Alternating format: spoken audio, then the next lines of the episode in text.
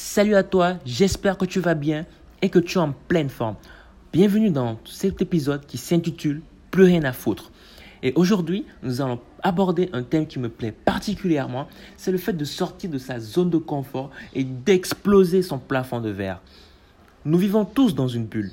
Chaque personne a des routines bien particulières. On peut citer comme exemple aller acheter le pain à la boutique du quartier, aller prendre une glace dans un endroit bien précis, nous aimons aller dans des endroits qui nous sont chers, que nous préférons, dans lesquels nous sommes à l'aise. Et c'est normal.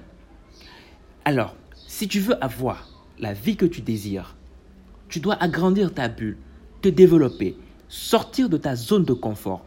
On a tendance à se contenter de peu. Et le succès, je dis bien le succès, n'est pas quelque chose de confortable. C'est quelque chose d'inconfortable.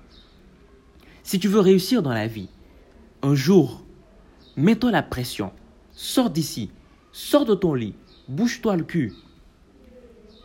L'on vous dira que si vous devez devenir riche, il faut faire quelques boulots par, par-ci, par-là. Oui, c'est bien, mais cela n'arrivera pas tant que vous n'êtes pas passé à l'action. Si tu veux être un gars ordinaire, tu n'as pas besoin de m'écouter. Je dis bien, si tu veux être un gars ordinaire, tu n'as pas besoin de m'écouter.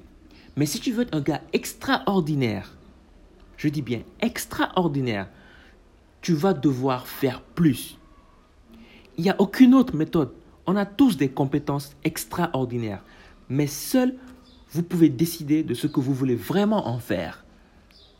Les gens riches ne dorment pas 8 heures par jour. C'est insensé. C'est un tiers de notre vie. Il y a 24 heures dans une journée. Vous devez comprendre cela. Je vous pose une dernière question et je m'arrête ici. Dans votre vie, dans votre entourage, dans votre quartier, dans votre famille, connaissez-vous quelqu'un qui dort 8 heures par jour? Si oui, regardez, observez cette personne.